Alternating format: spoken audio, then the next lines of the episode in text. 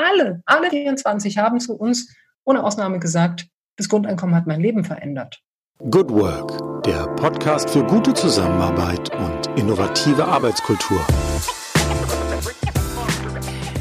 Herzlich willkommen im Podcast Good Work dem Podcast für gute Zusammenarbeit und für zukunftsfähige Arbeitskultur. Mein Name ist Julie Jankowski und hier an dieser Stelle begrüße ich euch wieder ganz herzlich zu unseren Good Work Features. Hier bei den Features werfen wir einen themenzentrierten Blick darauf, was sich in der Arbeitswirklichkeit gerade so verändert. Wir haben das große Ereignis der Corona-Pandemie und die damit getroffenen Maßnahmen, die einen ganz großen Einfluss und starke Veränderungsimpact haben auf das, was wir als Arbeitswirklichkeit erleben. Und wir werfen einen Blick nach vorne. Wir schauen genau hin, was bedeutet das für unsere Zukunft? Wie werden wir zusammenarbeiten? Wie werden wir in den Themen Führung, Zusammenarbeit, in Beziehungsgestaltung unterwegs sein, aber auch in einem größeren Kontext, zum Beispiel was das Thema Organisationsentwicklung betrifft, hinschauen und, und das ist die Serie, mit der wir uns aktuell beschäftigen, in den Layer, thematischen Layer reingehen des neuen Wirtschaftens. Und wenn man über das Thema neues Wirtschaften spricht, dann gibt es ein Konzept oder ein Modell, was sehr, sehr schnell auf die Agenda gehoben wird, über das sehr viel gesprochen wurde, wurde auch schon vor Corona. Das ist das Thema bedingungsloses Grundeinkommen. Und in diesem Kontext bin ich sehr froh und auch tatsächlich ein bisschen stolz, heute jemand hier in meinem virtuellen Studio zu haben. Sie ist für mich, und ich glaube, da gehen ganz viele von euch mit, sie ist für mich sowas wie die deutsche Stimme und vor allen Dingen die weibliche Stimme in Deutschland, so rum muss man sagen. Sie ist die weibliche Stimme und das weibliche Gesicht zum Thema bedingungsloses Grundeinkommen. Ich begrüße heute ganz herzlich hier im Studio Claudia Cornelsen. Hallo, schönen guten Tag. Hallo, schönen guten Tag, Julia Jankowski. Ich freue mich, dass ich hier sein kann. Ja, das ist wirklich wunderbar, dass es geklappt hat. Sie sind ja ganz, ganz viel unterwegs auf verschiedenen, sagen wir mal, Bühnen im äh, Anführungszeichen oder auch äh, ohne Anführungszeichen. Vielleicht darf ich das ganz kurz sagen. Sie sind Kommunikationsberaterin und Autorin kommen wir dezidiert gleich natürlich noch zu. Aber jetzt erstmal meine erste Frage, wie an alle Gäste, wie sind Sie heute in den Tag gestartet? Ich bin eigentlich bin ich schon mal gescheitert heute. Eigentlich ist äh, Mittwochs, heute ist ja Mittwoch, äh, ich weiß nicht, was die Leute das hören, aber Mittwochs und Montags, Mittwochs, Freitags gehe ich laufen morgens. Das ist so das Erste, was ich tue. Das habe ich mir angewöhnt, als ich eine Hündin hatte und sowieso jeden Tag raus musste. Und dann habe ich gedacht, na, kann ich auch jeden zweiten Tag joggen gehen. Ich habe das dann allerdings Dogging genannt, weil äh, die Hündin hatte Vorrang und wenn wir andere Hunde getroffen haben und äh, dann nun Hundespielzeit war, dann habe ich halt auch Pause gemacht. Also, ne? aber ähm, seitdem meine Hündin nicht mehr unter uns weilt, ähm, mache ich also Jogging und ähm, ja, habe aber festgestellt, dass ich einen neuen Hund habe, nämlich einen inneren Schweinehund. Und der will nicht raus, der will lieber rein. Und an so grauen Tagen wie heute findet er gute Argumente, warum ich erstmal meine E-Mails lese und warum ich vor allen Dingen mal gucke, was auf Twitter so los ist. Und zack, äh, ist der Vormittag rum und ich sitze jetzt hier also in Sportklamotten, aber noch ganz unverschwitzt und hoffe, dass ich nach unserem Gespräch dann äh, auch in die Turnschuhe steige und mich raus in den nebligen Grunewald begebe. In dieses Agatha Christie-Wetter. Also zumindest genau. ist es so. Und ich finde das wunderbar, sehr sympathisch. Also ich kann das total nachempfinden. Und ich habe diese eigentlich heute Laufentage und, ähm, und dann bleibt es auch ganz schnell mal bei dem eigentlich. Und wie Sie es so schön beschrieben haben, einmal Twitter aufgemacht, zack, schon ist der Tag vorbei. Zumindestens der Slot, der sich anbieten würde, um diese Dinge zu tun. Steigen wir mal ein bisschen ein bei dem, was wir eingangs gesagt haben. Sie sind Kommunikationsberaterin. Soweit, so nachvollziehbar. Vielleicht können Sie das Bild noch mal ein bisschen konkretisieren. Wen genau Sie beraten? Sind es Menschen? Sind es Unternehmen? Sind es Systeme im politischen Kontext? Wie auch immer. Und ähm, und das Thema auch Autorin. Aber ich glaube, das äh, kommt von ganz alleine, dass wir darüber noch zu sprechen kommen. Aber vielleicht erstmal Kommunikationsberaterin. Was sind Menschen oder Organisationen, die sich an Sie wenden? Also ich bin ähm, Beraterin vor allen Dingen von Menschen. Das ist ganz, ganz wichtig. Es gibt, man kann ja Kommunikation oder PR machen für Produkte, Produkt-PR oder Unternehmenskommunikation. Das alles ist nicht so meins. Also ich schreibe keine Hochglanzbroschüren oder ich mache auch keine äh, Werbekampagnen, sondern es geht mir tatsächlich um Personen und auch um die Person als Person. Ähm, äh, was ist ihre Mission? Was ist das, was äh, diese Person umtreibt? Insofern ähm, sind, also Personality PR ist das äh, Wort, das ich dafür gefunden habe, weil ich, als ich damit anfang, äh, anfing, gab es dafür noch gar kein Wort, gab es das mhm. eigentlich so auch noch nicht. Ähm, und es geht dabei nicht um, um jetzt berühmte Schauspielerinnen und Schauspieler oder ähm, äh, Fotomodels oder ich weiß nicht was, ähm, die als Personen sich selbst vermarkten, sondern es geht schon dann doch wieder in der Wirtschaft um Unternehmerinnen, äh, Manager, Innen, ich sage es mal mit Gender-Sternchen, um ähm, Personen des öffentlichen Lebens, die eine Mission haben, die eine Botschaft haben, die sagen, ich engagiere mich für etwas und nicht um nicht für mich selbst. Also ich will das nicht mhm. beurteilen, sondern aber für etwas, für eine Sache, für ein für ein Thema. Und das kann dann von von äh, zivilgesellschaftlichen Themen reichen bis zu auch wirtschaftlichen Themen. Ähm, und äh, für die arbeite ich unabhängig von dem Unternehmen, auch wenn sie eventuell als Unternehmerin ihr eigenes Unternehmen ja machen oder es in eine Rechtsform, Unternehmensform gegossen haben, aber doch in ihrer persönlichen Leidenschaft. Mhm. Also der Mensch im Fokus. Und heute erleben Sie es ja jetzt mal quasi äh, den Spieß umgedreht. Also heute stehen Sie sozusagen mal im Mittelpunkt und Sie können das bestimmt bestätigen. Es ist ja sehr schwer wahrscheinlich für Ihre Kunden, ähm, sehr schnell auf den Punkt zu kommen, oder beziehungsweise ist ja dann ihr Job, das zu finden, um sich selbst zu beschreiben. Also ich kann das nur von mir aus sagen, wenn ich äh, an sowas denke, wie ich baue meine eigene Webseite, das ist regelrecht eine Qual. Und ähm, wenn jetzt jemand Sie fragen würde, sagen Sie doch mal so drei, heute sagt man ja, Stichwort Twitter, gern auch mal drei Hashtags. Gibt es sowas wie Worte, vielleicht auch, ja, Worte, Begriffe, die sehr gut beschreiben, was Sie gemacht haben oder womit Sie sich beschäftigen und wie Sie es tun. Äh, klar gibt es solche Worte, aber das äh, ist toll, dass Sie eigentlich diese Frage so stellen. Ich muss es kurz auf einer Meta-Frage noch kommentieren, was Sie sagen. Mhm, genau ja. das ist, worüber wir gerade gesprochen haben. Wenn, wenn Sie mich als Person, das ist das, was die meisten glauben, als Person etwas fragen, dann reden wir eben darüber, dass ich heute joggen war oder meine Hündin hatte. Das ist dann schon sehr privat. Und da, das ist gar nicht mein Anliegen, die Leute in ihrer Privatheit in die Öffentlichkeit zu bringen. Also nicht Boulevardblatt, ähm, äh, Regenbogenpresse, die dann irgendwie sagen, äh, welche Queen oder welche Prinzessin jetzt gerade wieder in wen verliebt ist, ähm, sondern tatsächlich diese thematischen Schwerpunkte. Und das ist das, was Sie jetzt mit Ihrer Frage sagen. Was sind die drei Themen, die Sie beschäftigen? Das ist quasi die Frage, die ich auch meinen Kundinnen und Kunden stelle. Ich sage, was ist Ihre Leidenschaft? Worum geht es? Oder andersrum, in der Regel kommen die zu mir und sagen, ich habe ein Thema A, B oder C und das möchte ich voranbringen. Ich stehe dafür ein, aber es geht um das Thema und nicht um mich als Person. Insofern jetzt die drei ähm, äh, Themen, die Sie, die Sie nennen, ähm, sind für mich ähm, oder die drei Worte, die mich am meisten geprägt haben, sind äh, wahrscheinlich also Mobbing in einer gewissen Weise. Klingt komisch, aber ich glaube, das war ein Schlüssel zu meinem Leben. Ähm, das zweite Thema ist Feminismus, ähm, ein Thema, das mich mein Leben lang begleitet, nicht nur, weil ich Frau bin, sondern auch in der Bewusstheit, was feministisches Denken eigentlich meint, mit allem fürs und wieder. Und das dritte Thema ist bedingungsloses Grundeinkommen, äh, Betonung auf bedingungsloses Grundeinkommen, aber vielleicht auch beides zusammen. Mhm. Jetzt haben wir ja schon im Vorfeld bisschen geplaudert. Es gibt ja eine kleine Geschichte, warum Sie auch ähm, Mobbing als einen Begriff gewählt haben. Denn Sie haben es ja eben gesagt, Sie sind weniger in der Welt der Systeme und Organisationen unterwegs, sondern eher wirklich ähm, Kommunikation für Menschen. Aber das Thema Mobbing hat ja, da gibt es eine kleine Geschichte. Teilen Sie doch gern mal mit uns. genau, Mobbing ähm, war, also ich arbeite auch als Ghostwriterin. Ich habe über 60 Bücher geschrieben inzwischen in meinem Leben, die äh, wow. alle unter meinem Namen erschienen sind, genau, sondern größtenteils unter dem Namen von anderen Menschen. Ähm, und ähm, das allererste, dazu bin ich gekommen, nicht weil ich mir das irgendwann überlegt habe oder weil im, in der Berufsberatung es hieß, das wäre doch ein Beruf für Sie, sondern weil ähm, ich eben als, ich hatte als Journalistin angefangen zu arbeiten und ähm, wollte mein Studium fertig machen, naja, Details, aber ähm, hatte einen Kunden, der äh, dieses Wort Mobbing in mein Leben brachte, weil er selber das in Schweden aufgegriffen hatte von wieder einem Professor. Und das Wort gab es damals noch gar nicht. Ich rede vom Jahr 1992.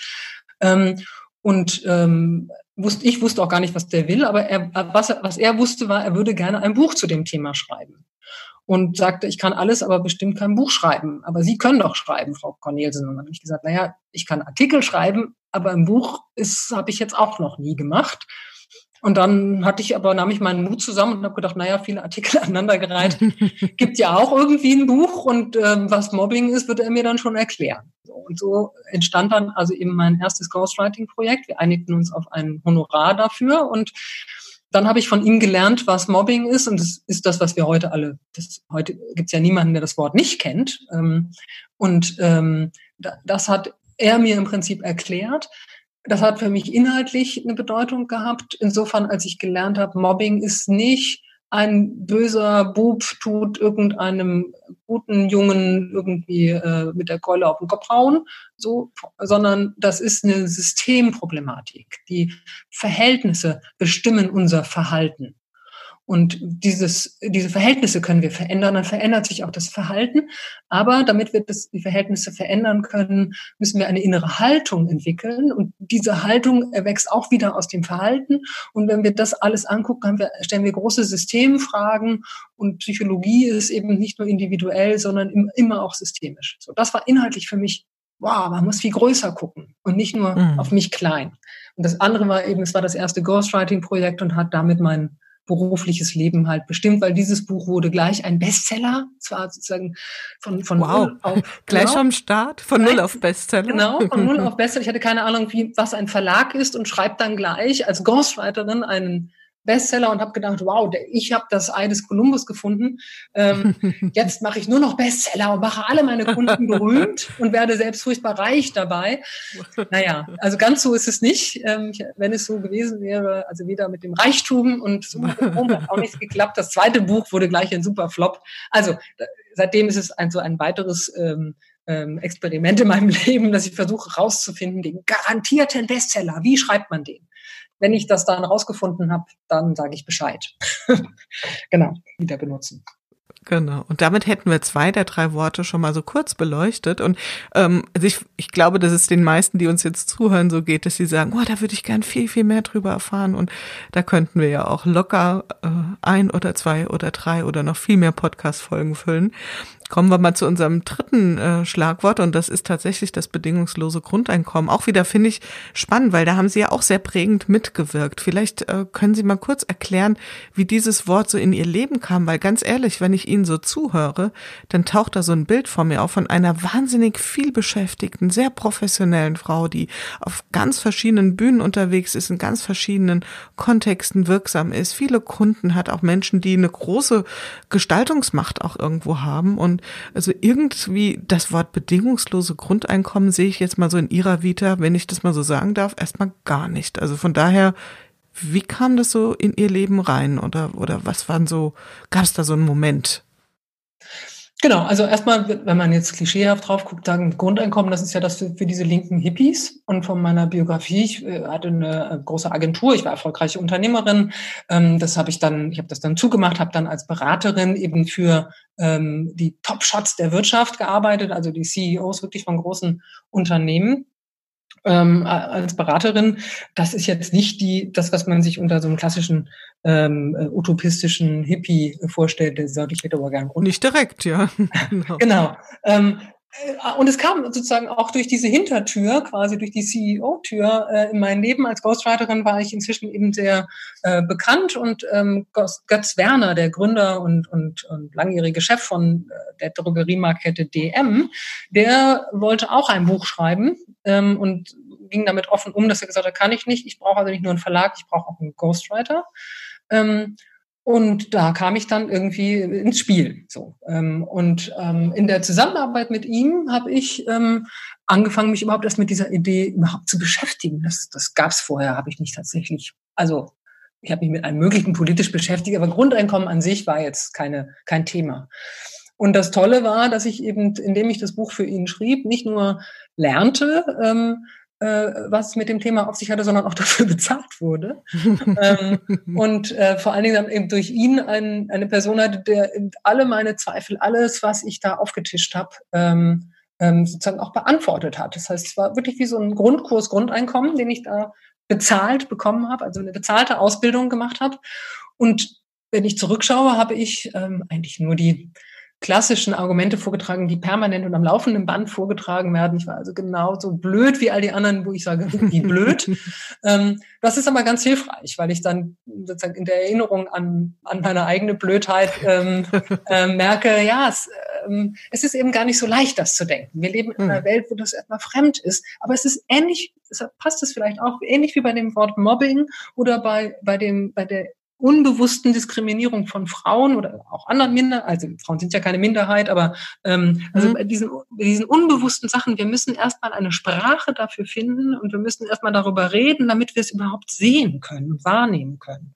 Ich glaube auch, ja. Das ist mhm. das, was ich, Gott Werner hat mir sozusagen diesen Begriff Grundeinkommen gebracht und den des bedingungslosen Grundeinkommens und da kaue ich nun jetzt 15 Jahre drauf rum bin vielleicht immer noch nicht so, dass ich sage, ja, so geht's. Das ist es. Das weiß ich noch gar nicht. Aber dass ich sage, äh, eigentlich komisch, warum, warum sind, äh, wieso machen wir das eigentlich anders? Wieso machen wir das nicht viel stärker so?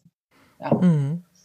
Und wenn wir jetzt mal so eine Art FAQ-Liste schreiben sollten mit den häufigsten Fragen, ähm, die so auftauchen im Kontext von bedingungslosen Grundeinkommen, ich hätte da so ein paar Vermutungen, aber was sind denn so Fragen, die Ihnen immer wieder gestellt werden? Naja, die erste Standardfrage, also äh, erste Standardeinwand ist, dann geht doch keiner mehr arbeiten. Also warum soll denn dann noch jemand arbeiten gehen, wäre die, wäre das eine Frage. Aber eigentlich heißt es nur, das macht doch dann keiner mehr. Das äh, Zweite ist dann, ja gut, vielleicht die schönen Arbeiten werden dann noch gemacht, aber wer macht denn dann noch die Drecksarbeiten? Also den Müll wegbringen oder den Spargel stechen oder so. Ähm, und dann kommt als, die kommt in Corona-Zeiten übrigens seltener, weil wir merken, aha, es gibt Leute, die machen diese Drecksarbeit, nicht Frauen, Klammer auf, Klammer zu, und tun die, obwohl sie gar nicht Grundeinkommen haben. Naja, ähm, und das Dritte, was da eigentlich auch äh, sozusagen in Sekundenschnelle kommt, ist immer, das können wir uns doch gar nicht leisten, das ist doch gar nicht bezahlbar. Und das wird am liebsten vorgetragen von ähm, alten weißen Männern äh, mit Professorentitel. Äh, sie sind dann auch sowas wie Professor für Volkswirtschaft oder mindestens Betriebswirtschaft, die nämlich richtig gut rechnen können und die rechnen dann blitzschnell aus, wie viel Geld das kosten würde, wenn man 1000 Euro im Monat an 80 Millionen Deutsche auszahlen würde und dann ah, überschlagen sie das und dann sagen sie eine Zahl mit wahnsinnig vielen Nullen und die ist dann eine Billion und das ist ja, das ist ja größer als, ach, das gibt's ja gar nicht. Naja, und weil alle Leute Angst vor großen Zahlen haben, ist das ein, immer ein tolles Argument und dann ist das ganz schön, weil ich dann ganz unbeeindruckt bleibe und sage, ja, das mit den großen Zahlen, das ist ganz schön. Aber es gibt mindestens äh, zwei oder sieben oder 24 Varianten, wie sich das finanzieren ließe, wenn wir das denn wollten. Und die erste Frage ist doch erstmal zu gucken, ob wir es wollen. Und dann findet sich das Geld schon. Da müssen wir nur über das, das können wir dann diskutieren.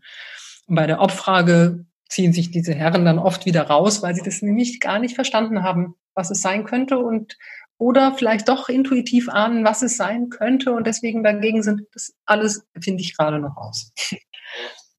Wir haben ja, wie gesagt, äh, im Vorfeld schon mal kurz gesprochen und dann hatten Sie auch so ein, eine Möglichkeit äh, mal erwähnt. Sie haben es nur so angetippt, äh, die vielleicht auch erstmal absurd klingt, aber wie, wie man das finanzieren könnte. Denn ich erlebe es auch so. Also wenn, wenn immer diese Diskussion losgeht, das ist ja auch ein wie soll man sagen, man will es dazu nicht degradieren, aber tatsächlich auch wenn auf äh, Partys, die ja jetzt nicht stattfinden, das Wort bedingungsloses Grundeinkommen fällt, dann ist da ja sofort eine Diskussion im Gange.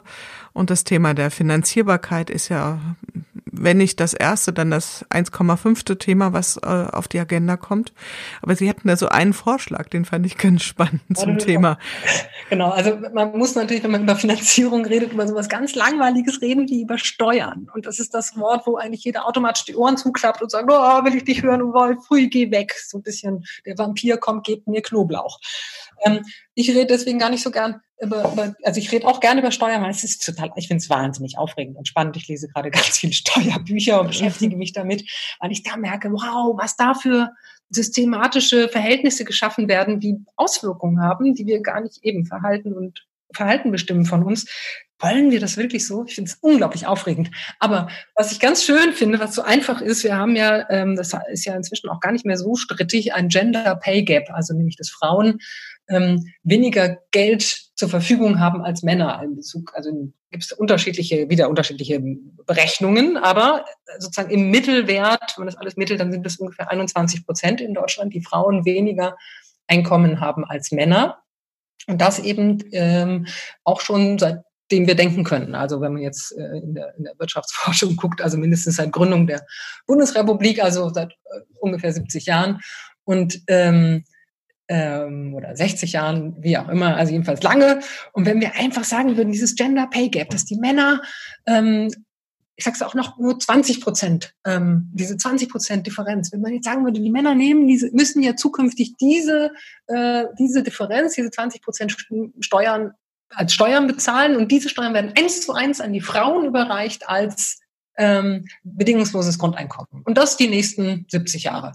Ähm, und dann haben wir das ausgeglichen, das ist eine Art Reparationszahlung für Geschlechter ungerechtes äh, systematisches Verhalten und äh, für Generationsschuld, die leider die falsche Generation abbezahlt, nicht die, die es verursacht hat, aber so ist es nun manchmal. Ähm, und dann und dann können wir gucken, wie wir es weiterhin machen, was dann so passiert. Gibt es mhm. natürlich immer einen Riesenaufschrei. Wollte ich gerade sagen, da werden wahrscheinlich wenige drauf einschlagen. Also spätestens, das ist der Moment, wo dann viele sagen, hm, ist das genau. so realistisch? Bezahlen will im Grundeinkommen scheinbar keiner, obwohl das gar nicht stimmt, ehrlich gesagt. Ich habe eine ganz andere Erfahrung gemacht ähm, mit dem Verein Mein Grundeinkommen, für den ich ja aktiv bin ja, haben wir ja diese schöne Erfahrung gemacht, dass es am Anfang äh, mehr Menschen gab, die dafür Geld gegeben haben, als die das Grundeinkommen haben wollten. Mhm. Und Gehen wir mal aus der, und Sie, Sie haben es schon wunderbar eingeleitet, gehen wir mal aus dem, aus dem Bereich der Utopien und der, der Spinnereien, der Träumereien, was ja sehr oft unterstellt wird beim Thema bedingungsloses Grundeinkommen, rein in die Realität. Denn es gibt ja den Verein äh, Bedingungsloses Grundeinkommen e.V., wo Sie auch schon sehr, sehr lang. Entschuldigung? Es gibt einen Verein, der heißt Mein Grundeinkommen e.V. Ah, Mein Grundeinkommen. Ja, dann sagen wir es ganz korrekt. Also es gibt den Verein Mein Grundeinkommen e.V., wo Sie ja schon sehr lang aktiv sind. Und die haben sich ja etwas sehr Besonderes einfallen lassen. Und vielleicht berichten Sie einfach mal dazu, äh, darüber, was genau der Verein macht und was auch so Ihre Rolle in dem Verein ist. Genau, der Verein ähm, macht ganz simpel eigentlich Crowdfunding, er sammelt Geld ein, ähm, Spendengeld und immer wenn 12.000 Euro zusammen sind, werden die ähm, bedingungslos an eine zufällig ausgewählte Person äh, vergeben. Und zwar als ein Grundeinkommen über ein Jahr, 1.000 Euro im Monat. Und ähm, dafür muss man nichts tun, außer da sein. Und ein, man muss da noch ein, ein Konto haben, auf das dieses Geld überwiesen werden kann. Und sich, und sich beworben haben, oder? Also ja, ich meine, das muss jemand schon so, als müsste man ein Bewerbungsschreiben abliefern und mhm. seinen Lebenslauf anhängen und einen Projektantrag stellen. Gar nicht. Also man geht auf diese Webseite und meldet sich an. Also man muss sich angemeldet haben und sagen, ich möchte an der, also ein Häkchen setzen, ich möchte an der Verlosung teilnehmen. Und in dem Moment, wo man sich anmeldet, bekommt man automatisch eine E-Mail. Äh, es findet die nächste Verlosung hm, statt. Möchtest du daran teilnehmen? Dann klick hier und dann klickt man drauf und das war's. Also mehr ist es nicht. So und es sind inzwischen ähm, zwei, also jetzt ganz frisch zwei Millionen Menschen, die sich da angemeldet haben.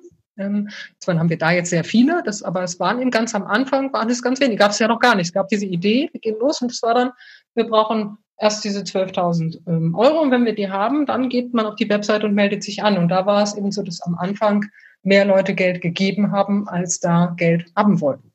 Ähm, das ist, war, war insofern verblüffend, als man, als man natürlich denken könnte, die Leute geben Geld rein in einen Topf in der Hoffnung, dass sie dann den gesamten Topf gewinnen. Ja, wie es beim, beim Lotto ja funktioniert. Ähm, ich kaufe das los und dann äh, bin ich, äh, da, und so finanziert es sich, weil eben mehr Verlierer rausgehen als Gewinner. In diesem Fall war es aber ganz am Anfang jedenfalls so, dass es ganz viele Leute waren, die bedingungslos dieses Geld hereingegeben haben. Und als wir dann gesagt haben, so, das Geld ist da und es war dann das Geld da nicht nur für ein Grundeinkommen, sondern gleich für vier, weil so viel Geld zusammenkam, ähm, dass dann sich die, die da Geld gegeben hatten, gar nicht gemeldet haben, sondern viel weniger.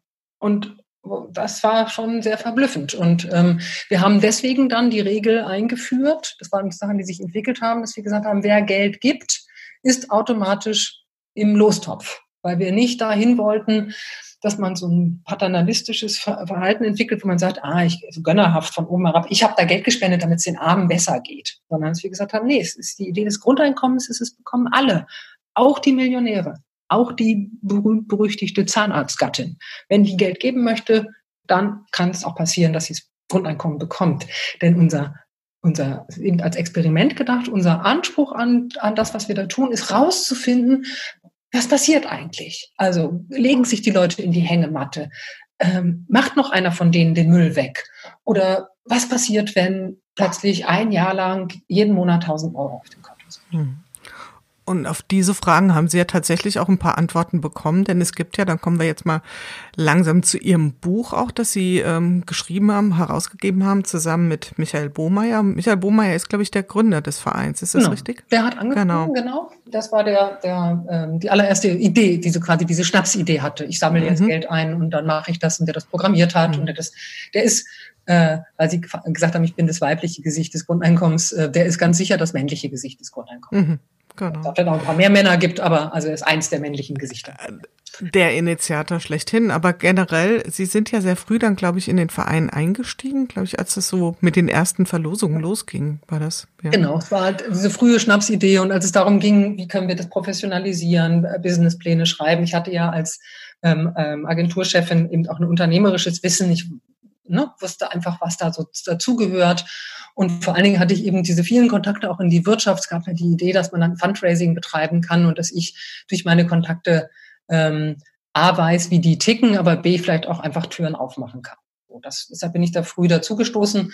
Und es war am Anfang erstmal nur dieses, naja, wo, wo vier gehen, gehen auch zehn. Und vielleicht wo zehn gehen, war dann, das war dann schon, wow, gehen vielleicht auch 100 Grundeinkommen, die man verlosen kann. Inzwischen sind wir bei knapp 700 verlosten Grundeinkommen und es kommen jeden Monat 20 Grundeinkommen dazu. Also das, ist mal eine, das ist mal eine Hausnummer tatsächlich. Und kommen wir nochmal zu der Frage zurück und damit auch zu dem Buch. Ähm, die Frage ist ja tatsächlich, was passiert. Und so ähnlich heißt ja das Buch auch, was würdest du tun, was passiert mit den Menschen? Oder anders gefragt, was macht es mit den Menschen? Hören die auf zu arbeiten? Ähm, verändert die ihr Leben radikal? Oder werden die zu, ich sag's jetzt mal einfach, das böse Wort Schmarotzern? Was ist ihre Erfahrung? Oder vielleicht fangen Sie erst nochmal an, das Buch. Wie, wie ging das los, dass Sie äh, wirklich auch Kontakt aufgenommen haben zu den Menschen? Denn das ist ja erstmal nicht die Idee. Genau, das, das Problem an der Bedingungslosigkeit war, das ist eigentlich ziemlich lustig, also weil wir diesen äh, ersten Menschen, die, die, ähm, die aller, also diese vier ersten, die kriegten dieses Geld halt bedingungslos. Also das heißt, die, die wurden ausgelost, sie hatten sich angemeldet auf der Webseite und sie hatten, äh, waren ausgelost worden äh, mit unserer, wir hatten eine selbst gebastelte Drehband, die haben wir immer noch. Also es ist äh, wahnsinnig toll eigentlich, wie das funktioniert, weil es so kein Computer ist, der das macht, sondern es ist sichtbar. Man kann zugucken, wie die Verlosung stattfindet. Und, ähm, und das, obwohl inzwischen an jeder Verlosung äh, 500.000 Menschen teilnehmen. Ja, also ähm, es ist nicht ganz leicht, den äh, Losnummern zuzuordnen und so weiter. Ja, aber ähm, diesen diesen diesen Effekt, ähm, dass die Leute das bedingungslos bekommen, also die geben ihre Kontonummer an und dann kommt immer am Anfang des Monats, ähm, am ersten ist sind 1000 Euro auf dem Konto und dann sagen wir es ja bedingungslos. Also wir haben, da steht nicht drin, äh, berichte uns, was du mit dem Geld machst oder äh, sag uns, wie es dir geht oder irgendwas, gar nichts. Wir, wir wussten zum Teil wirklich nur, äh, das ist, ich sag jetzt äh, Jule äh, Jankowski und ähm, wissen gar nicht, ähm, ähm, das was ich mache im Leben. Ja? Mhm. Und ob die es aus dem Podcast macht oder ob die ähm, äh, Socken stopft oder ob die sich wussten wir nicht. Aber wir hatten auch keinen quasi auch das, das, den Selbstanspruch, wir fragen sie auch nicht. Sie müssen uns nicht berichten. Auch das, diese Bedingungen gibt es nicht. Deswegen hatten wir ganz am Anfang haben wir dann auch gesagt, ja, wir machen ein bedingungsloses Praktikum. Wir zahlen irgendwelchen PraktikantInnen ähm, einfach 1000 Euro im Monat ein Jahr lang und dann soll, dafür müssen die bloggen. Das ist die einzige Bedingung, die sie haben. Ansonsten dürfen sie, müssen keinen Kaffee kochen, die müssen nichts anderes tun, als ab und zu erzählen, wie es ihnen geht auf dem Blog. Ja. Aber ähm, genau, dieses, dieses eigentlich war es verrückt, weil wir machten ein Experiment, um rauszufinden, was, was machen die Leute mit dem Geld. Und dann können wir sie nicht fragen. ich würde mal sagen, Experimentaufbau schwierig. Ja? ja also, also, normalerweise hat man ja so sauber formulierte Hypothesen und überlegt auch, wie der Testaufbau sein soll, dass man auch nachher auswertet genau. und auch äh, schaut, was hat, haben wir daraus gelernt. Genau, wie das war das Dilemma Schrödingers Katze. Ja, also immer wenn wir den mhm. Deckel aufmachten, war sozusagen die Katze lebendig, aber wenn man den Katze oder, oder tot oder wie auch immer, wenn man den Deckel zumacht, wussten wir nicht genau, lebt die jetzt oder ist sie tot, die Katze. Und hier war der Deckel nun systematisch diplomatisch zu, weil wir gesagt haben, wir wollen die ja nicht stören ähm, in dem, was sie tun und nicht beeinflussen. Aber damit wussten wir immer nicht, was sie machten. Naja, wir hatten dann, ähm, haben wir dann mal eingeladen nach Hamburg und gesagt, ähm, wir hatten ja die E-Mail-Adressen. Wer Lust hat, kann da mal hinkommen. Da kamen dann welche äh, von, es waren so knapp 100, die da gewonnen hatten. Und ich glaube, wir hatten ungefähr 20 waren dann nach Hamburg gekommen. Aber natürlich war das wieder so, dass wir gesagt haben, naja, 20, was machen denn die anderen 80? Und es kommen doch nur die, die, wie beim Klassentreffen, da geht man nur hin, wenn man, wenn man gut drauf ist. Ja, wenn man gerade in einer Depression hat, geht man nicht zu seinem Klassentreffen, weil alle wollen ja wissen, was aus dir geworden ist. So. Und also wir haben immer gerätselt, was können wir tun? Und dann ähm, hatten wir, glaube ich, inzwischen 180, die gewonnen hatten und 100 waren fertig. Also die hatten das Jahr schon komplett hinter sich. Und, und ich war eine Treiberin und gesagt, es kann nicht sein, dass wir diese entscheiden, wir müssen das irgendwie rausfinden. Und dann haben wir gesagt, wir müssen die, wir müssen nicht dafür sorgen, dass die zu uns kommen. Also Hamburg war ein Ort, weil wir da mit einem Ort, äh, Körperstiftung hat uns ein Gebäude zur Verfügung gestellt und so. Gesagt, wir müssen auch nicht, dass sie nach Berlin kommen, wir müssen zu denen gehen gedacht, oh, da müssen wir durch ganz Deutschland reisen, weil diese Gewinnerinnen und Gewinner sitzen ja in allen Winkeln der Bundesrepublik. Ja?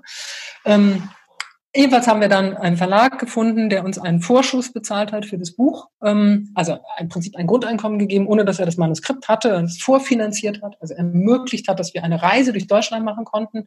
Und dann haben wir mit ähm, als alles effizient gestaltet, quasi mit einem Zufallsverfahren gesagt, von den 100 können wir nicht alle treffen, das dauert ja viel zu lange, also 25, 24, 25 angeschrieben und haben gesagt, so ähm, habt ihr Lust, uns zu treffen. Und das Irre war, die waren geradezu dankbar. Die waren so, mhm. endlich fragt mal jemand. und ähm, genau, und dann, ähm, äh, ich glaube, also nur eine Person war im Urlaub und so, wir haben die dann alle getroffen und es war auf wundersame Weise eine total bunte Mischung. Ähm, und dann war immer dieses, okay, die, die Grundfrage, Grundeinkommen ist immer, was würdest du tun? Diese Frage, das ist, das ist sozusagen eine Standardfrage, die in der Grundeinkommensdiskussionswelt immer gestellt wird. Was würdest denn du tun, wenn du das hättest? Ähm, und das haben wir sie dann nicht gefragt, sondern wir haben ihm gesagt, was hast du getan? Und das war, ehrlich gesagt, erstmal ziemlich ernüchternd. Mhm. Weil, das, das liegt natürlich die Antwort im Raum, die möchten wir jetzt alle gerne hören. Naja, die haben, die haben mit dem Geld gemacht, was man mit Geld eben machen kann. Also das war, aber es hat echt gedauert. Also das war, ich habe da gesessen, ich habe als Ghostwriterin, ich habe das ja dann geschrieben, quasi bin ich ja reicher die professionelle Schreiberin von uns beiden. Micha und ich hatten dann reflektiert und wir saßen und haben gedacht, ja, die eine ist nach Australien gefahren, ähm, die andere hat sich ein paar neue schicke Winterstiefel gekauft. Äh, dann gab es einen, der hat sich für seinen Computer irgendwie neue Gimmicks gekauft. Und dann gab es sogar einen, das war eigentlich das Schockierendste, der sagte, ja, ich wusste gar nicht, das Geld ja gar nicht gebraucht. Ich hatte ja so mein festes Einkommen und ähm, ja, und dann lag das so auf dem Konto rum und dann wurde das irgendwie immer mehr. Und irgendwann hat mein Vater zu mir gemacht, mach doch damit mal was. Und dann habe ich gedacht, ja, was denn? Und dann hat er gesagt, ja, ich kenne mich mit Aktien aus, ich leg das für dich an, ich kaufe Aktien davon. Und dann haben wir gedacht, ey, verdammt, ist das jetzt das wundersame, tolle Grundeinkommen, worüber wir diskutieren? Die Leute kaufen Winterstiefel und Aktien davon und fliegen nach Australien. Also es war ernüchternd. Und es war auch frustrierend, weil ich, es war so dieses, diese Blackbox war natürlich, boah, da passieren große Wunder. Ähm, aber es passierten eigentlich erstmal banale Dinge. Und dann haben wir darüber nachgedacht, was kann man denn mit Geld überhaupt machen? Was ist denn das? Also wieso ist, reden wir über das Richtige? Was ist denn das? Was kann man damit? Liegt das an der Menge 1000 Euro? Liegt das an Dings, dass man das? Ich gesagt, nee, selbst wenn ich Milliarden hätte und mein Leben lang super reich bin, was mache ich denn mit dem Geld? So und das war dieses, man kann Geld eben eigentlich nur ausgeben, man, also konsumieren. Man kann Dinge davon kaufen.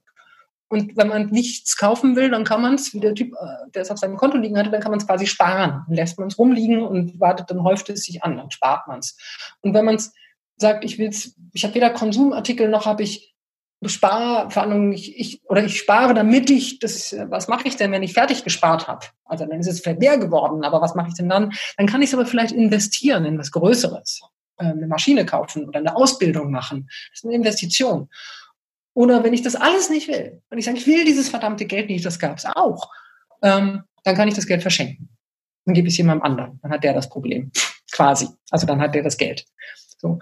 Und das war die erste Ernüchterung, wo wir gesagt haben, okay, klar, also Grundeinkommen ist irgendwie total unspektakulär. Die Leute machen mit Geld, was man mit Geld machen kann. Aber das Irre war, dass trotzdem, warum brannten die alle so drauf, mit uns zu reden? Warum waren die so dankbar? Und warum, äh, was passierte da? Warum spendeten immer noch mehr? Und warum gab es doch diese E-Mails? Und es bestätigte sich bei allen, weil alle, alle 24 haben zu uns ohne Ausnahme gesagt, das Grundeinkommen hat mein Leben verändert. Ja, da bin ich jetzt, da bin ich tatsächlich auch gespannt. Also was, was hat sich verändert, wenn Sie, weil das erste, was Sie sagen, ist ja erstmal so weit, so vielleicht Erfahrung oder erwartungsgetreu, ähm, so wenig spektakulär, auch ehrlicherweise ernüchternd. Und was war der verändernde Moment? Genau. Und das war, und deshalb passt es so zu dem, wie wir heute sprechen, nämlich, das war denen gar nicht selber gar nicht so bewusst. Das war denen gar nicht klar. Wir haben halt mit denen geredet und dann haben die uns vorgeschwärmt, was sich verändert hat und so. Und dann haben wir immer nur gedacht, aber, also, weil wir waren ja auf der Suche, was hast du getan?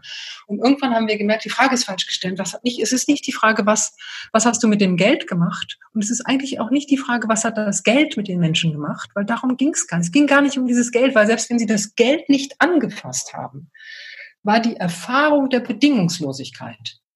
Die, die Erfahrung, die war wesentlich. Die, die Erfahrung, dass ähm, am ersten des Monats von einer anonymen Gruppe von Menschen, damals war der Zeitungsverhältnis war 40.000 Menschen gaben das Geld, um ein Grundeinkommen zu finanzieren. Ja, also so 40.000 anonyme Menschen. Das ist nicht ähm, äh, Onkel Willi oder Tante Helga aus Wuppertal, die mir äh, zu Weihnachten Geld schenken oder die mir sagen, hier, solange du die Ausbildung machst, kriegst du das Geld. Weil dann ist immer sofort eine Bedingung drin, solange du die Ausbildung machst, kriegst du das Geld. Oder lass es dir doch mal gut gehen. Dann muss ich damit was tun, womit es mir gut geht. Und dann muss ich das natürlich so machen, dass ich Tante Helga auch erklären kann. Ja, das ich sage auch, ich habe mich vom Kopf bis Fuß tätowieren lassen, ist Tante Helga vielleicht nicht begeistert von dieser Art von es mir gut gehen lassen. So.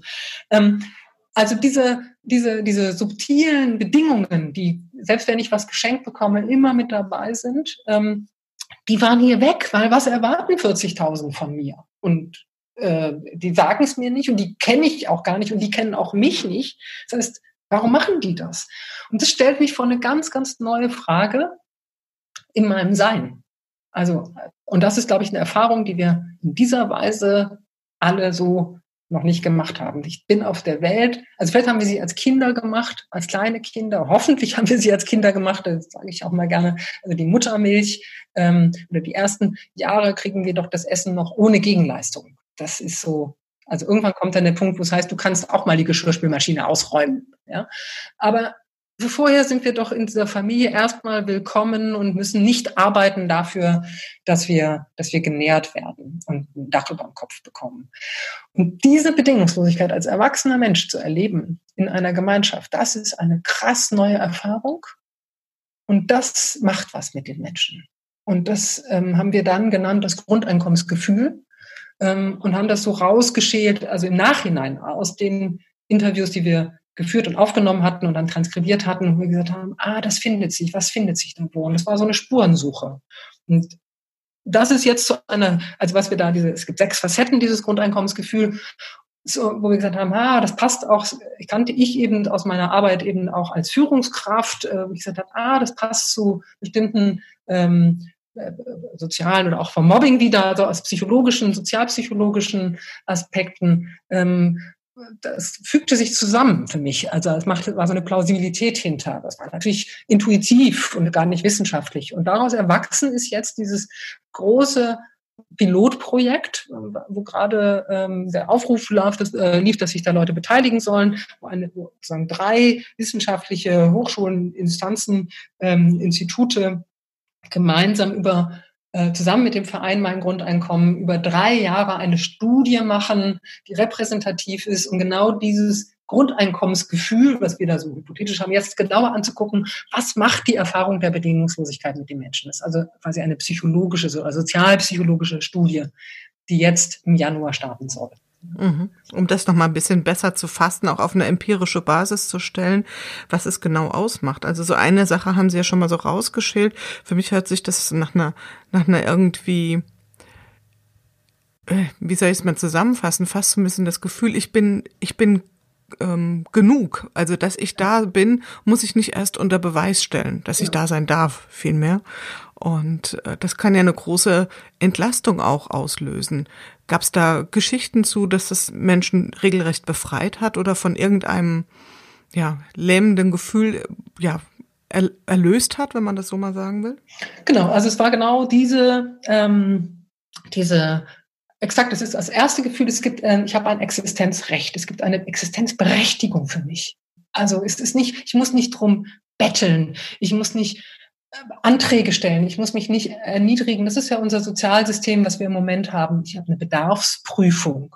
Also ich sage nicht nur, ich brauche was, ich, ich werde geprüft, ob ich es wirklich brauche. Also, und nur wenn ich wirklich, wirklich, wirklich bedürftig bin, dann ja, okay, dann kriegst du ein bestimmtes Geld, das wird aber auch hart ausgemessen. Also wenn wir in die Hartz IV ähm, Regelsätze gucken, da steht dann exakt drin, wie viel Geld, äh, also 43, ich sage jetzt eine fiktive Zahl, aber ich sage also ein paar und 30, Komma, wirklich auf zwei Zahlen hinterm Komma, 9, äh, 6 ist dann für äh, Lebensmittel. Oder auch ein Betrag, Komma XY ist für ähm, Körperpflege und Hygiene und Gesundheit. Und mein Liebling dabei ist, und die Zahl stimmt, ist 1,08 Euro. 1,08 Euro. Ja? Im Monat gibt es für Bildung da würde ich sagen, mein Bildungshunger ist mit 1,08 Euro nicht gesättigt. Das reicht Fehlt, nicht. Ja? Fehlt ähm, mir ehrlich gesagt auch die Fantasie, was, äh, was das sein könnte. Das sein könnte. Und wie man auf diese Zahlen kommt. Exakt. Aber gut, wird, das genau. ist, ist, ja ein perfider Gedanke zu sagen, was kostet ein Menschenleben. Was kostet, Und das genau. steckt ja da drin. Genau. Mhm. Und diese Art von Bedarfsprüfung, das ist so, da ist so ganz viel Weltbild, Haltung. Ähm, äh, und das ist ein systemisches Denken, was wir haben. Das haben wir als großes, das ganze äh, Steuersozialsystem, das wir haben, basiert auf einem Weltbild und das stammt eben aus Bismarcks Zeiten. Das, was wir heute haben, wurde Ende des 19. Jahrhunderts, Frühzeit der Industrialisierung oder blühende, Erblühen der Industrialisierung äh, und dann eben äh, soziale Not und Revolten und Revolutionen. Ja, das bahnte sich alles so an und man wollte das Kaiserreich und die, ne, das wollte man alles retten und dann wurden eben solche Sachen zur Befriedung eingeführt. Und das ist Grundeinkommen hebt es auf. Plötzlich ist alle diese Bedingungen, alle diese Erniedrigung ist weg, sondern ich darf sein, weil ich bin. Und das ist mehr als eine Befreiung. Also die Befreiung ist das Erste. Ja, es geht, erstmal geht es um, ich vertraue dir. Du wirst es schon wissen. Du darfst selber entscheiden, was du mit dem Geld machst. Das ist Wahnsinn. Ich mein, und das ist, das ist schon, dieser, dieser Gedanke ist so groß. Der, der fällt den Leuten ja schon schwer, wenn sie einem Obdachlosen einen Euro in den Hut werfen. Da gibt es ja Leute, die sagen, das mache ich nicht, der kauft sich davon ja nur Schnaps. Also selbst da, selbst bei diesem elendsten aller Elenden bevormunden wir dem gedanklich und erlauben ihm nicht, soll er sich doch Schnaps kaufen? Na und? Du kaufst dir doch auch Schnaps. Also ist das jetzt schlimm, sich Schnaps zu kaufen? Das hilft dem ja nicht. Ja, aber ist gar nicht helfen besser? Also gebe ich dem noch bedingungslos wenigstens diesen einen Euro oder vielleicht zehn Euro oder vielleicht noch besser 1000 Euro, dann kann der sich auch eine Wohnung leisten und kann vielleicht mit seinem Leben was machen. So. Und diese Grunderfahrung, dieses Zutrauen, du weißt selbst, was du kannst, boah, das hat die Leute durch die Bank, ja, nicht nur erleichtert, es hat sie beflügelt. Und, wir haben, und gestärkt, ja. Ja, wir haben ganz letzten Endes, letzten Endes ähm, vielleicht doch ein, ein, ein Punkt, da bin ich mal sehr gespannt, was bei den Ergebnissen rauskommt bei der Untersuchung, dass vielleicht genau der gegenteilige Effekt eintritt, dass sie also mehr Verantwortung übernehmen anstatt dass sie Verantwortung übergeben, weil das schwingt ja auch oft so mit bei den kritischen Stimmen. Ja, dann übernehmen die Menschen keine Verantwortung mehr für ihr Tun und, und werden nicht selbst aktiv, sondern werden zu so, ich sag mal, Almosenempfängern. Aber was Sie schildern, geht ja genau in die gegenteilige Richtung. Ja, genau. was Sie berichten. Genau, und das sind Sachen, die wir in der modernen Pädagogik auch wissen. Gib Jugendlichen, gib denen Verantwortung. Also gerade das Gegenteil von nicht bevormunde sie, sag ihnen, gib ihnen Regeln, gib ihnen Grenzen, sondern gib ihnen Verantwortung, dann setzten sie sich selbst die Grenzen. Weil sie plötzlich merken, boah, ich habe Verantwortung und äh, fängt vielleicht an mit dem Hamster, ja, und kann sein, dass, dass da auch was schief geht und der Hamster geht bei drauf. Okay. Aber darüber lerne ich ja, über den Schmerz, oh, der Hamster ist jetzt plötzlich tot, weil ich vergessen habe, den zu füttern oder so, lerne ich aus der Verantwortung lerne ich ein Mitdenken der anderen, ich lerne Empathie, ich lerne gucken auf die Bedürfnisse der anderen und das ist ein, ein das größte Wunder. Und wenn ich ihnen Grundeinkommen gebe, gebe ich den Menschen Verantwortung für ihr eigenes Leben. Mhm. Was natürlich auch eine große Aufgabe ist. Und wenn wir jetzt mal so langsam Richtung ähm, den Kontext auch einschwingen oder einkehren, ähm, der ja auch hier eine Rolle spielt, nämlich äh, was wir gerade aktuell erleben unter Corona, frage ich mich, auf welche gesellschaftliche Frage könnte das bedingungslose Grundeinkommen eine gute Antwort sein? Es ist, äh, ich würde sagen, es ist eine äh, Frage, also die, viele sagen, Grundeinkommen ist für alles alles. Es ist sozusagen das Allheilmittel. Das ist es gar nicht. Ich glaube, es ist ganz simpel. Es ist, ähm, es ist der letzte Schritt äh, in, auf dem Weg zur Demokratie. Also wir sagen, die äh, französische Revolution hat mit Freiheit, Gleichheit, Brüderlichkeit irgendwie den Startschuss gegeben für diese Entwicklung, äh, diese moderne Entwicklung. Ähm, dann war Freiheit erstmal das Verändern der Machtverhältnisse und ähm, äh, weg vom gottgegebenen äh, Kaiser oder König hin zu einer bürgerlichen Freiheit, so die äh, Selbstbestimmtheit der Bürger und da tatsächlich in der männlichen Form. Die Gleichheit war erstmal nur die Gleichheit der privilegierteren Männer. Es hat dann lange gedauert, bis dann ähm, eben auch die, die Arbeiter die männlichen Arbeiter, also die weniger, die weniger gebildeten und so weiter. Wir hatten ein Klassenwahlrecht, auch in Deutschland, wenn man jetzt wieder nur deutsche Geschichte anguckt, gab es ein Klassenwahlrecht. Die Reicheren hatten mehr Stimme als die, als die Ärmeren. So, das wurde dann irgendwann vereinheitlicht. Da arbeiteten wir an der Gleichheit. Dann kam eben die Frage Frauenwahlrecht. Wir wissen über diese Fragetten, wie, wie hart die gekämpft haben, wie schwer, wie lange die argumentieren mussten, dass sie Wahlrecht bekamen. Ja, in Deutschland und dann eben 1900. Ähm, 18 und dann, glaube ich, 1919 die erste Wahl. Und ähm, in, in, in der Schweiz feiern wir dies Jahr erst das 50-Jährige. Das ist, also der noch mal länger gebraucht. Ja? Ähm, das ist also auch eine kurz, also auf die Gesamtgeschichte eine, eine lange Zeit. So, aber wir sind bei Freiheit, Gleichheit und jetzt ist die Frage der Brüderlichkeit, wie man vielleicht heute sagen sollte, Geschwisterlichkeit. Ja? Oder äh, einfach als Solidarität.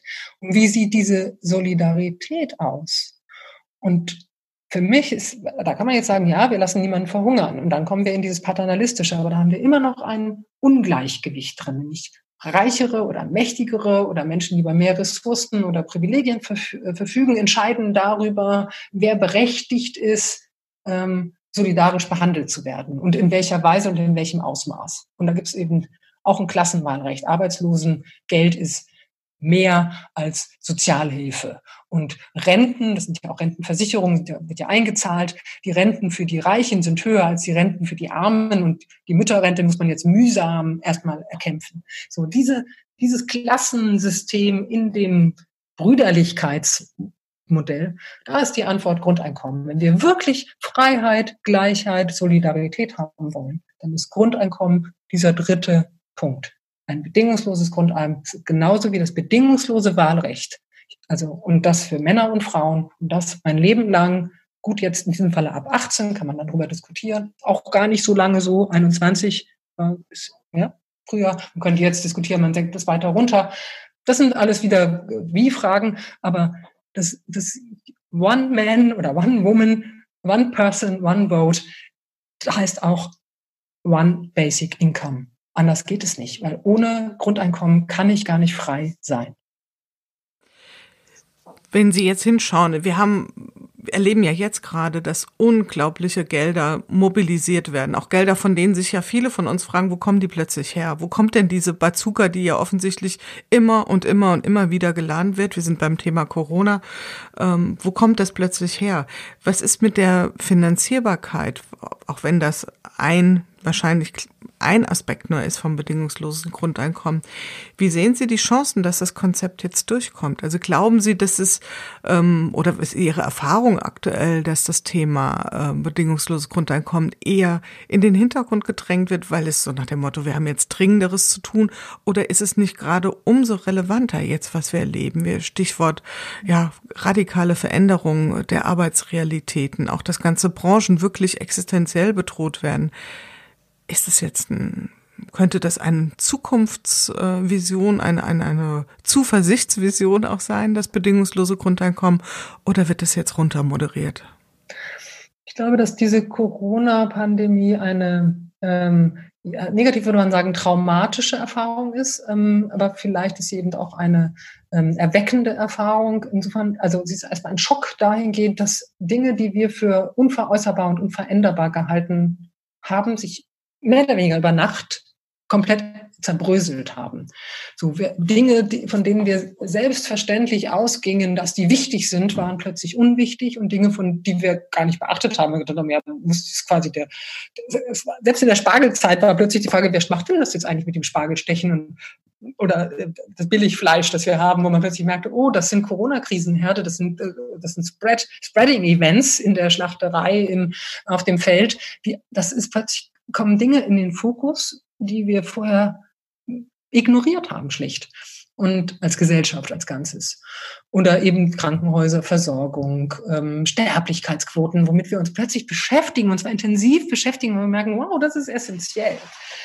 Das war also die erste Erfahrung, dann eben genau das, was ich ähm, äh, auch immer wieder rausstellen möchte, ist dieses, es sind Frauen, die äh, im hohen Maße an der Supermarktkasse sitzen, in, in den Krankenhäusern arbeiten, ähm, die die soziale, emotionale Arbeit leisten, ohne die unsere Gesellschaft gerade auseinanderbrechen würde. Es sind eben nicht die Top-Manager, die gerade in ihrer Wichtigkeit im Nadelstreifenanzug auf der Teppichetage in ihrem Hochhaus sitzen, ähm, sondern ja, die sitzen im Homeoffice und das funktioniert auch deswegen nur, weil wieder Frauen ihnen da das alles schön eingerichtet haben und das und so und dieses diese diese Diskrepanz, was vorher unwichtig war, reden wir wieder bei Gender Pay Gap und Leistung, die sich angeblich lohnt, da merken wir plötzlich, Herr, was ist denn eigentlich eine Leistung? Ist das fair? Ist das gerecht? Was was haben wir eigentlich wie bewertet?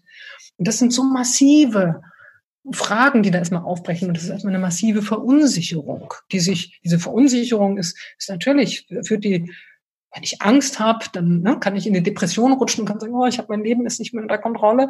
Oder ich kann auch in eine Aggression rutschen und sagen, du machst alles so, wie ich es wieder haben, wie ich es kannte. Das erleben wir ja auch gerade. Aber es ist der Moment, wo wir eine Chance haben zu sagen, okay, das geht nicht mehr. Ich muss mir was Neues überlegen. Ich muss eine neue Variante finden, wie ich mein Leben jetzt lebe. Und da merken wir, wie viel menschengemacht ist. Also auch, deswegen ist dieses Thema Klimawandel natürlich einerseits, was wir sagen, wir haben ja gar keine, jetzt haben wir jetzt Corona-Pandemie, jetzt können wir nicht auch noch über Klima nachdenken. Wir haben jetzt kurzfristig ein Problem. Aber wir merken, ah, das Corona-Ding ist vielleicht auch irgendwie menschengemacht. Also weil wir haben bestimmte Dinge gemacht, deswegen können vom Tier auf den Menschen Viren überspringen, weil wir die Tiere momentan massenhaft halten. Jetzt geht's wieder von den Menschen zurück auf die Tiere, nämlich auf die Nerze und dann wieder zurück auf die Menschen und mutiert. Wow, wir erleben plötzlich die Komplexität und merken, dass die Systeme, in denen wir in der Vergangenheit gedacht und gehandelt haben, gar nicht mehr das abbilden, sondern das ist dass die Welt eben kein Karo-Papier ist, sondern dass die Karos nicht funktionieren. Oder andersrum, wenn man das Karo jetzt als Fischernetz nimmt, dass es dann lauter kleine Tierchen gibt, die gar nicht merken, dass da ein Netz ist, weil die Löcher so groß sind, dass sie da durch können, nämlich kleine Viren. Und dieses Infragestellen von allem ist eine Riesenchance. Und führt eben genau zu der Diskussion, müssen wir jetzt nicht ein Künstlereinkommen, Künstlerinnen und Künstler, die sind ja jetzt, die sind ja, äh, sitzen alle da und sind noch im alten Denken, ich muss erklären, warum ich relevant bin. Ich muss, jetzt geht es nicht mehr um Bedürftigkeit, weil das klar, wir sind alle verdammt bedürftig, sondern jetzt geht es um Relevanz. Und wenn ich relevant bin, dann bin ich Lufthansa, ich bin total relevant, dann kriege ich Millionen, weil ich bin relevant, weil ich Arbeitsplätze schaffe. Und dann haben wir so Argumentationsmuster, die dann runtergeleiert werden, als wären wir alle Roboter. Gleichzeitig merken wir, ja, aber ganz ehrlich, das mit den Flugzeugen, weiß ich nicht, ob das jetzt das ist, was wir wirklich brauchen. So. Und diese Diskussionen sind wahnsinnig spannend. Und was wir aber alle, alle, alle merken in der Diskussion, es gibt eine Ebene, über die kommen wir nicht hinweg. Wir müssen alle was essen, wir müssen alle was trinken, wir brauchen alle Schlaf, wir brauchen alle irgendwie ein Dach über dem Kopf, damit wir trocken und warm sitzen. Und wir brauchen, damit wir, auch wir beide jetzt hier miteinander sprechen können, bestimmte technische, kommunikative Orte oder Ausstattungen, an denen wir uns begegnen können. Und wenn wir diese Begegnung, diese Beziehungen nicht haben miteinander, dann ist es, also dann haben wir Isolationsfolter, dann haben wir Einsamkeit, dann haben wir riesige psychische Probleme. Das heißt, es ist ein Grundbedürfnis von uns Menschen, uns in engen Beziehungsgeflechten, in, Systemen zu bewegen. Und das müssen wir ermöglichen. Und wenn wir das nicht ermöglichen können, Deswegen können wir auch jetzt plötzlich die Schulen, obwohl wir nur 1,08 Euro für Bildung ausgeben im Monat angeblich, brauchen wir, mehr brauchen wir nicht, brauchen, merken wir jetzt, Schulen zumachen ist ganz schlimm. Das ist ganz, ganz schlimm. Es ist so wichtig, Schulen zu haben. Es ist wichtig, Kitas zu haben. Da musste man erstmal noch einen Kita-Anspruch vor Jahren diskutieren, ob das überhaupt wichtig ist. So, das ist, und deshalb glaube ich, dass wir momentan natürlich äh, sitzen alle da und sagen, wie sollen wir das bezahlen? Das muss jetzt in Windeseile gehen. Wie sollen wir das bezahlen? Und natürlich gibt es eine Wut, weil die Leute, die sagen, nee, bislang war ich doch hier die Wichtigste. Ich war König, ich saß in meinem Thron und so. Diese Revolution findet gerade statt. Und das ist dieser Demokratisierungsprozess jetzt auf der ökonomischen Ebene. Und ähm, ich hoffe, dass wir vom dass wir es nicht ganz so blutig äh, die Revolution ablaufen lassen wie die französische Revolution. Ich hoffe erst recht, dass wir nicht ähm, dann die Jakobiner haben, die dann mit äh, ne, Guillotine und viel Gewalt erstmal eine Diktatur aufbauen, sondern dass wir tatsächlich es schaffen, friedlich miteinander in eine Welt zu kommen, die ja, Freiheit, Gleichheit, Geschwisterlichkeit lebt. Und da ist für mich sozusagen die logische Konsequenz, wir werden zu einer Art Grundeinkommen kommen müssen. Aber es ist äh, noch ein, ein großer Denkprozess zu tun in dem Weg. Das glaube ich auch. Und ich glaube auch so, wenn ich, es gibt so einerseits, andererseits Momente, so zumindestens, wenn ich so drüber nachdenke, also wenn ich über das Thema Systemrelevanz, was ich an sich auch einen, einen schrecklichen Begriff finde, weil da, wo es Systemrelevanz gibt, gibt es natürlich auch Systemirrelevanz und wer würde sich da schon gerne einsortieren wollen? Also ein ganz unheilvoller Begriff, finde ich, der da äh, in den öffentlichen Diskurs eingebracht wurde. ist das ja, ist das ja genau eben wieder genau das Gegenteil von bedingungslos. Ja, also ich stelle ja. die Bedingung, bist du systemkritisch ähm, kritisch oder wichtig oder relevant oder eben nicht und dann entscheide ich darüber, was quasi, wie ich deine Existenz äh, supporte oder nicht und, und unterstütze. Naja, die Frage ist, das ist ja das Systemrelevanz, das war erstmal so ganz schnell gesagt. Ja, das ist jetzt mhm. systemrelevant, das müssen wir sichern. Da waren wir noch ganz fest in dem System, das wir im Kopf hatten. Ja? Aber jetzt merken wir plötzlich, ähm, was ist denn eigentlich das System? Und welches System hätten wir denn gerne? So. Und diese, und dann ist die Frage, haben wir ein System, wo wir nur sagen, ah, wir sind in einem Zoo und Hauptsache die Elefanten, Giraffen, Affen und Nashörner, die sind lebendig. Aber dass die wiederum alles andere auch noch brauchen und so weiter und dass wir am Ende dann auf eine mikrobakterielle Ebene kommen, weil ohne dass es Bakterien gibt, die ich sage mal, der Regenwurm ist das systemrelevanteste Tier überhaupt. Weil wenn der Regenwurm nicht die trockene Erde durchflügen würde und die kleinen Mikrobakterien fressen würde und wieder auskacken würde und aus der Kacke dann fruchtbaren Boden wird, in dem dann Karotten wachsen, die dann der Hase frisst und so weiter und so weiter. Und am Ende können wir dann äh, keine Ahnung, zu Weihnachten uns irgendwie den Rinderbraten oder den Gänsebraten auf den Tisch tun. Das alles gäbe es nicht ohne den Regenwurm. Und jetzt könnte man, oder die Mikrobakterien. Und das ist das, das sind, das ist die Frage ist, was ist System? Und wenn wir sagen, das System, das System heißt Leben. So. Und dann ist die Frage, was brauchen wir zum Leben? Dann ist dieses, wir Menschen brauchen einfach die komplette diverse Vielfalt auf der Welt vom Mikrobakterium bis zum Dinosaurier, der schon weg ist. Aber wenn wir weiter so machen, dann werden wir uns selbst, also nicht nur den Ast absägen, auf dem wir sitzen, sondern selbst auch den Hals zuschnüren. Wenn ich jetzt mal mir so eine Welt vorstelle, wo das bedingungslose Grundeinkommen schon Realität ist und wenn wir jetzt äh, uns auch mal so eine Fortschreibung dessen vorstellen, was gerade im Moment passiert, dann könnten wir ja da landen, dass Menschen auf die Frage, auf die simple Frage auf einer Feier, wir stellen uns mal ein Szenario vor, wo Feiern wieder möglich sind. Und was machst du so? Ähm, also ah, die Frage, wird diese Frage überhaupt noch so wichtig sein? Weil jetzt ist das ja so ungefähr äh, die Standarderöffnungsfrage von jedem Gespräch, was machst du so? Und damit ist natürlich automatisch gemeint, was machst du beruflich? Ähm, dass es da ganz andere Ideen gibt von, von Antworten, dass es also eher darum geht, was ist dein Beitrag ja, zu diesem, zu der Welt, in der wir leben? Was ist dein gesellschaftlicher Beitrag und nicht, wofür bekommst du jeden Monat äh, ein Einkommen abzüglich Lohnsteuer und Sozialversicherung? Was ist da so Ihr Bild? Hm, genau, ich glaube, die Frage, was machst du so, finde ich jetzt gar nicht so schlecht. Äh, sie ist nur sozusagen in dem Systemdenken, das wir haben, ist halt immer nur gemeint, was machst du so beruflich genau. und es ist sofort eine Bewertung da drin. Und genau. es verabsolutiert eine Gegenwart. Also ähm, interessanterweise, weil wenn ich jetzt gerade bei der Post als Briefträgerin arbeite, dann bin ich Briefträgerin. Dabei bin ich gar nicht immer Briefträgerin, weil ich habe in meinem Leben schon hunderttausend andere Sachen gemacht und vor allen Dingen werde ich vielleicht noch hunderttausend andere Sachen machen. Und diese Reduktion auf einen Momentausschnitt ähm, ist, glaube ich, das, was mir ist immer dieser Zeitaspekt so wichtig bei allem, was wir haben. Ähm, deshalb ist für mich gar nicht die Frage, ähm, was machst du, sondern was möchtest du machen? Was, wo willst du hin? Oder was hast du gemacht? Also was hast du für Erfahrungen gemacht und was hast du daraus mitgenommen und was möchtest du mit in die Zukunft mitnehmen und was möchtest du auch in der Vergangenheit hinter dir lassen? Und dann kommen wir in einen Austausch miteinander und dann treten wir in Beziehung, wenn wir sagen, hey, pass mal auf, ich habe so ein paar Podcasts gemacht, die haben mir Spaß gemacht. Jetzt würde ich gerne eine neue Variante von Podcast machen. Hast du Lust mitzumachen? So bist du auf mich oder Entschuldigung, sind Sie auf mich zugekommen. Und diese, dieses, äh, ich gehe mit dem Gegenüber, mit deswegen immer dir, dieses Du, ähm, wir gehen mit die und nicht die Höflichkeitsform, ja, ähm, dieses Du was möchtest du machen und habe ich Lust mitzumachen oder guck mal, ich möchte das machen. Es ist eine Aufforderung zum gemeinsamen Spiel. Und wenn wir das Leben ein bisschen spielerischer nehmen, dann ist es im Spiel, dass Dinge schiefgehen. Also auch nicht Spiel als Wettkampf, sondern Spiel als Spiel. Wir probieren aus, dann ist es ein großes Experiment. Und ich guck mal, was passiert, wenn wir beide uns zusammentun, wie zwei Chemikalien, die wir zusammenbringen, mal gucken, was passiert diesen spielerischen Charakter, den würde uns ein Grundeinkommen ermöglichen und ein bisschen den bitteren Ernst aus allem rausnehmen, denn ganz ehrlich, wir werden alle sterben.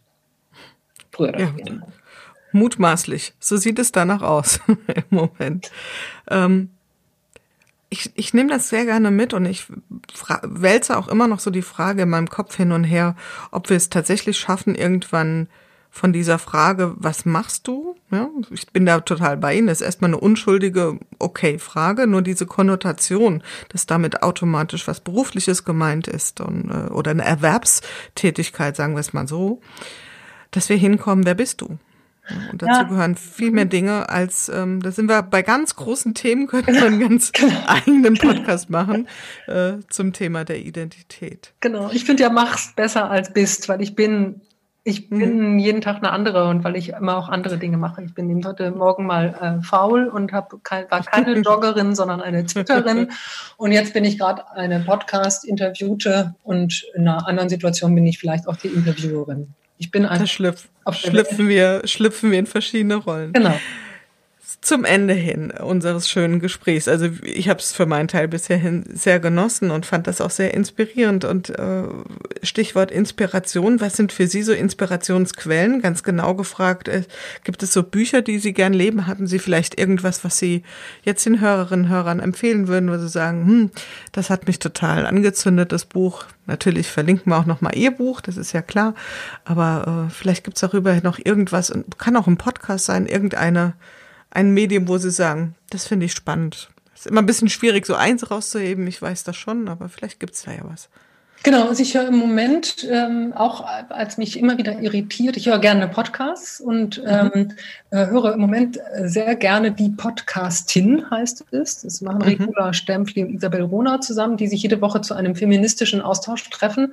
Und die sind so leidenschaftlich dabei und so schnell im Kopf, dass ich ganz oft, ähm, ich höre das dann auch eben gerne beim Joggen, so Podcasts, und ähm, dass ich dann im Wald immer stehen bleibe, weil ich dann immer stoppen muss und nochmal zurückspule und das nochmal höre, weil es mich so oft fordert, herausfordert, weil ich denke, das habe ich ja noch nie gedacht. Oder was, was machen die jetzt? Wieso regen die sich denn darüber auf? Das ist doch jetzt gut.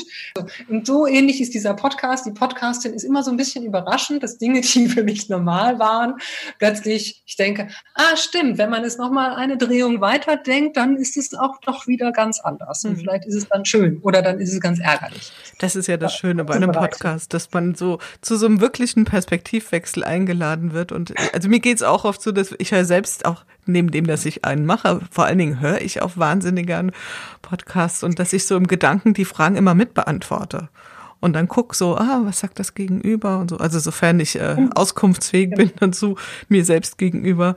Äh, und das finde ich ganz spannend, diese Abgleiche. Ja, Frau Cornelsen, wir sind am Ende angekommen. Meine letzte Frage an alle Gäste, so auch an Sie. Gibt es sowas, äh, Sie kennen das bestimmt, den berühmten Wunsch der Fee? Ähm, wenn wir beim Thema bedingungsloses Grundeinkommen bleiben, gibt es da so einen Wunsch, den Sie hätten? Na, ich wünsche mir, dass ähm, jetzt gerade in dieser Corona-Zeit, dass wir diese Inspiration, die uns das Leben jetzt geschickt hat, indem es, ich sage jetzt in ganz bisschen, uns diese, diesen Fehler ins System gespült hat und äh, uns zwingt, das System zu überdenken, indem wir es uns so wohlig eingerichtet haben äh, und festzustellen, so wohlig ist es nicht, was können wir machen, damit es uns wieder wohlig wird, dass dieses System so lange da ist, wie wir brauchen, um, um, äh, um zu verbessern, um neu zu denken und um, um umzudenken und ähm, also uns in Frage stellt. Und das ist dann aber bitte auch ganz schnell, wenn wir sozusagen eine kritische Menge erreicht haben von Menschen, die sagen, oh, jetzt wissen wir, wie es weitergeht, dass es dann auch wieder geht, weil ich mich sehr, sehr, sehr danach sehne, wieder in in Gruppen, in den Gemeinschaften mir auch physisch zu begegnen und nicht nur alleine im Grunewald zu joggen oder nur mit dem allerengsten Familien, Freundeskreis, sondern irgendwie wieder auch mit wildfremden Menschen ins Gespräch zu kommen und festzustellen, die sind gar nicht so wildfremd und sie sind vor allen Dingen eine Bereicherung. Das ist mein größter Wunsch. Das ist ein sehr schöner Wunsch, gehe ich gerne mit. Und ähm, ja, wir sind ja auch im Prinzip fast noch ein bisschen wildfremd. Nach dem Gespräch habe ich das Gefühl nicht mehr. Sind wir uns auch ein Stück näher gekommen und für diese Annäherung und für die Perspektivenerweiterung danke ich Ihnen von ganzem Herzen. Es war äh, eine Freude, mit Ihnen zu sprechen und ich wünsche Ihnen alles Gute und ich bin sehr gespannt. Sie schicken mir bitte eine kurze Nachricht, ob Sie das heute noch geschafft haben mit dem Joggen oder nicht. Und ja, das werde ich machen. Nein, ich werde es schaffen. Ich bin jetzt gerade so energiegeladen, wo ich meinerseits gar nicht so viel Neues erfahren habe, ähm, weil ne, Sie haben mir Fragen gestellt. Auf der anderen Seite habe ich so gemerkt, ah, so manche Gedanken habe ich so noch nie formuliert und deshalb ist es, bin ich mir mal selber begegnet. Deswegen vielen Dank für die tollen Fragen und den Raum, den ich hier hatte und die Möglichkeit mal ja, mir selbst neu zu begegnen und dann die Energie werde ich jetzt ganz sicher ganz sicher im Laufen ein bisschen auch in, in den Körper bringen. Und, Dann ähm, wunderbar. Dann wünsche ich Ihnen alles Gute und passen Sie gut auf sich auf. Bis dahin. Danke. Viel Erfolg noch mit Ihrem Podcast. Danke. Dankeschön. Tschüss.